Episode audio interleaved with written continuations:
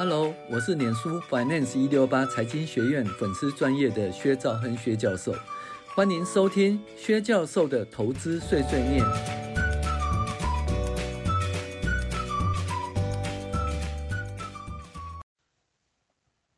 嗯，各位网友，大家好，我是薛兆亨薛教授。我们今天来跟大家分享啊，进阶财报分析第十九集，无形资产分析与资产减损哈。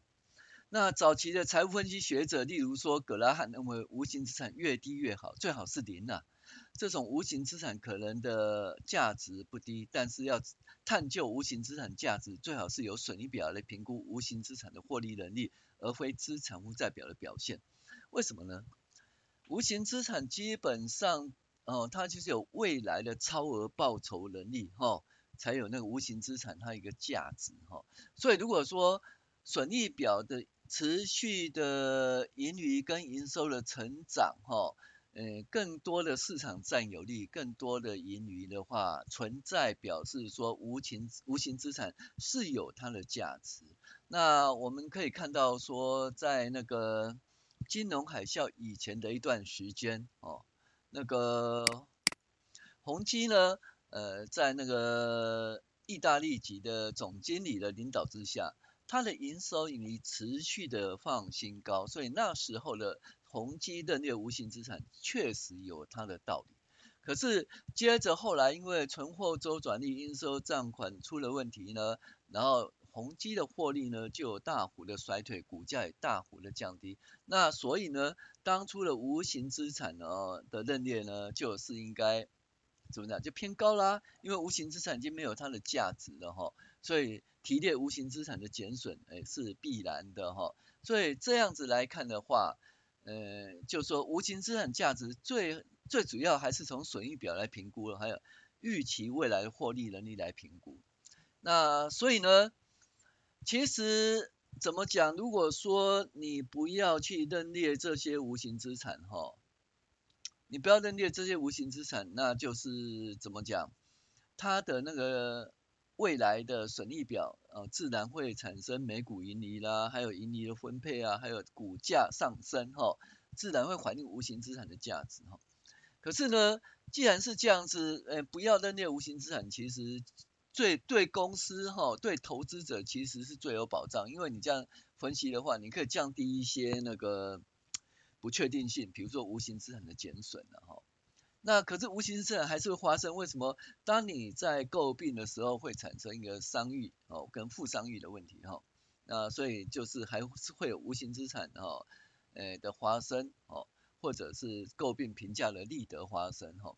那你买专利权的时候，那就是会发生无形资产，这也是没办法了哦。所以呢，但是大家注意一件事情，无无形资产存在的目的基本上可以。对公司造成超额的报酬能力哈，那如果没有超额的获利能力的话，无形资产它基本上是没有价值的，甚甚至是负价值哈。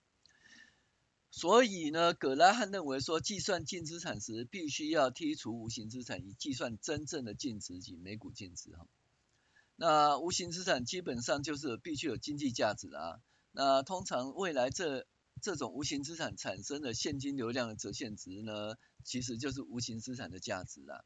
那这很简单，如果公司有获利或者获利成长，就可以假设有超额报酬，无形资产也真的有其存在价值。但是如果亏损或者获利极低，就没有超额报酬，无形资产就必须要减损。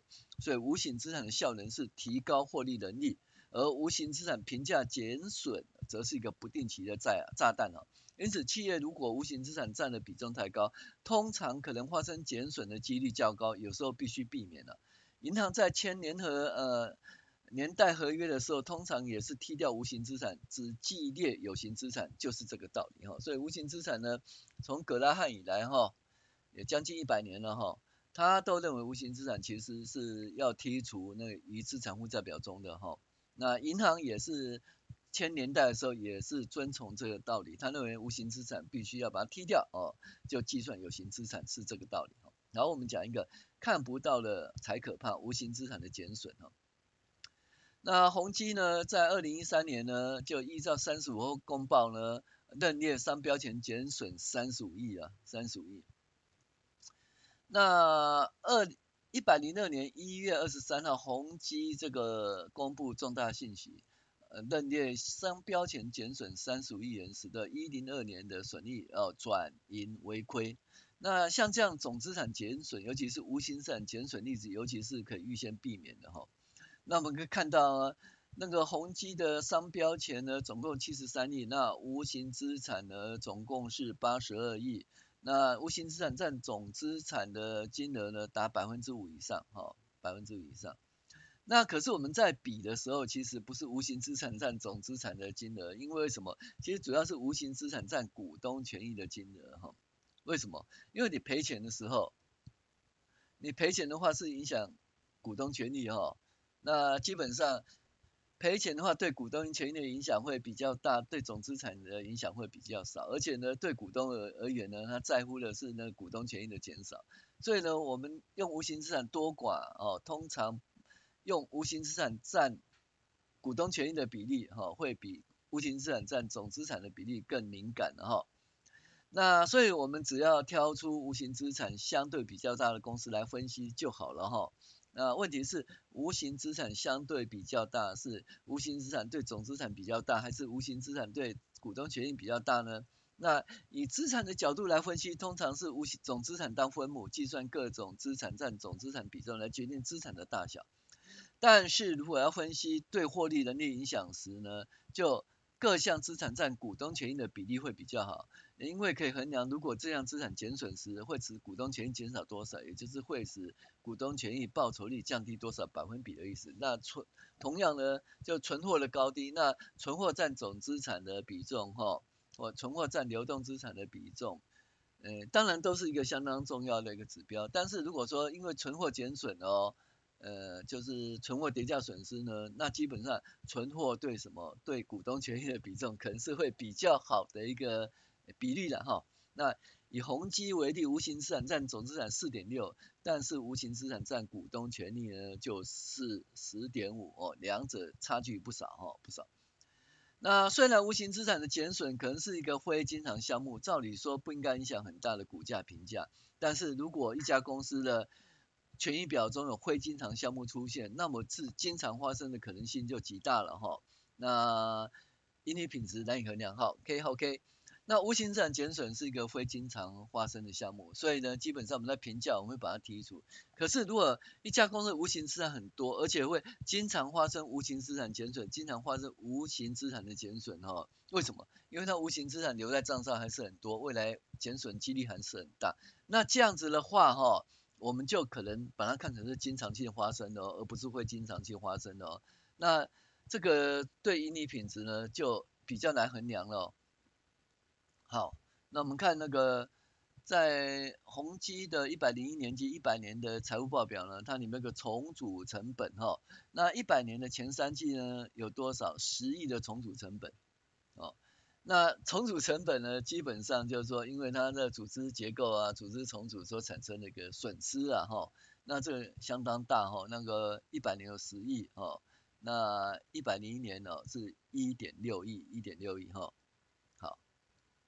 那宏基在一百年，由于前总经理的离职，导致认列很多重组成本。当年度认列了十点五亿的总成本哦，接着一百零一年公布三十五亿呃商标权减损，可见一百年重组风暴不是一年两年的事件，如此几年经常项目呃就是经常项目，而不是非经常项目哦。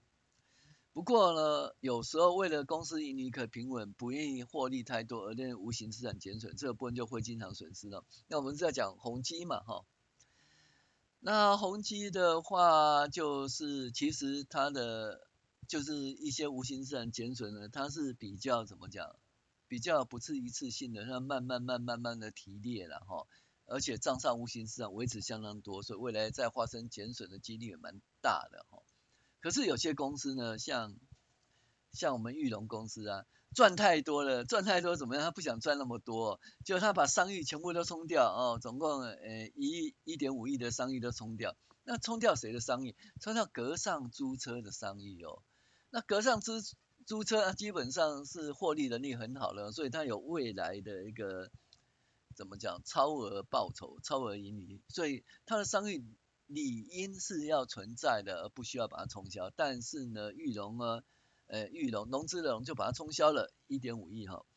那所以合并报表一点五八亿元哦的，在一百年全部减损完毕哈。这个减，那你可以看到裕隆的那个减损损失呢，在那个一百年的时候呢，这减损损失总共二点六亿哈。那九十九年减损损失是那个七千万，七千万。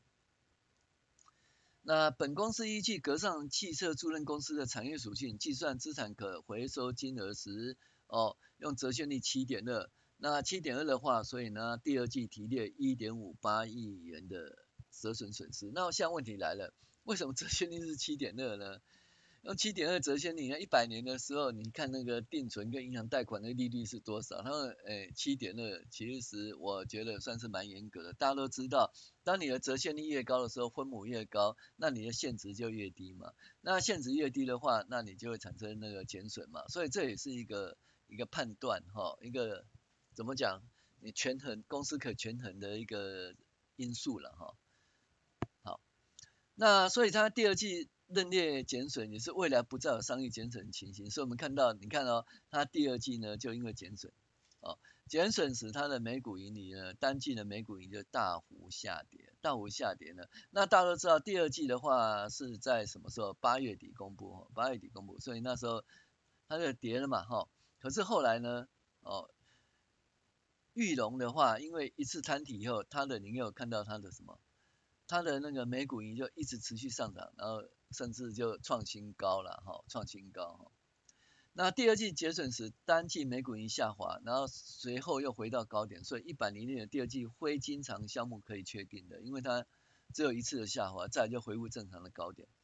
那为了评估呢无形资产的敏感性呢，我们基本上呢可以用无形资产占股东权益的比例哈，比较大的公司。那这些公司的盈利不稳定的话，甚至赔本的公司，无形资产减损的可能性就较大。因为我们就知道一件事呢，因为如果说盈利不稳定或者盈利很低，甚至赔本的话，就是没有超额报酬。那没有超额报酬的话，无形资产它基本上是没有价值的。那无形资产没有价值的话，所以账列无形资产提列减损的几率就很大哈。所以我们要避开这个地雷，我们基本上就找出什么无形资产占股东权益比较高的公司。然后看它盈余呢是稳定成长还是稳定衰退还是甚至赔本？那那稳定衰退，那衰退或者是赔本的公司，那无形资产占股东权益比重又比较大的公司，它的无形资产减损就很大，那就是地雷了哦，就是地雷哈。所以这个部分就是大家这个无形资产分析的重点哈。那跟大家一起分享，我是薛兆恒薛教授，谢谢您的收听，我们下期再见。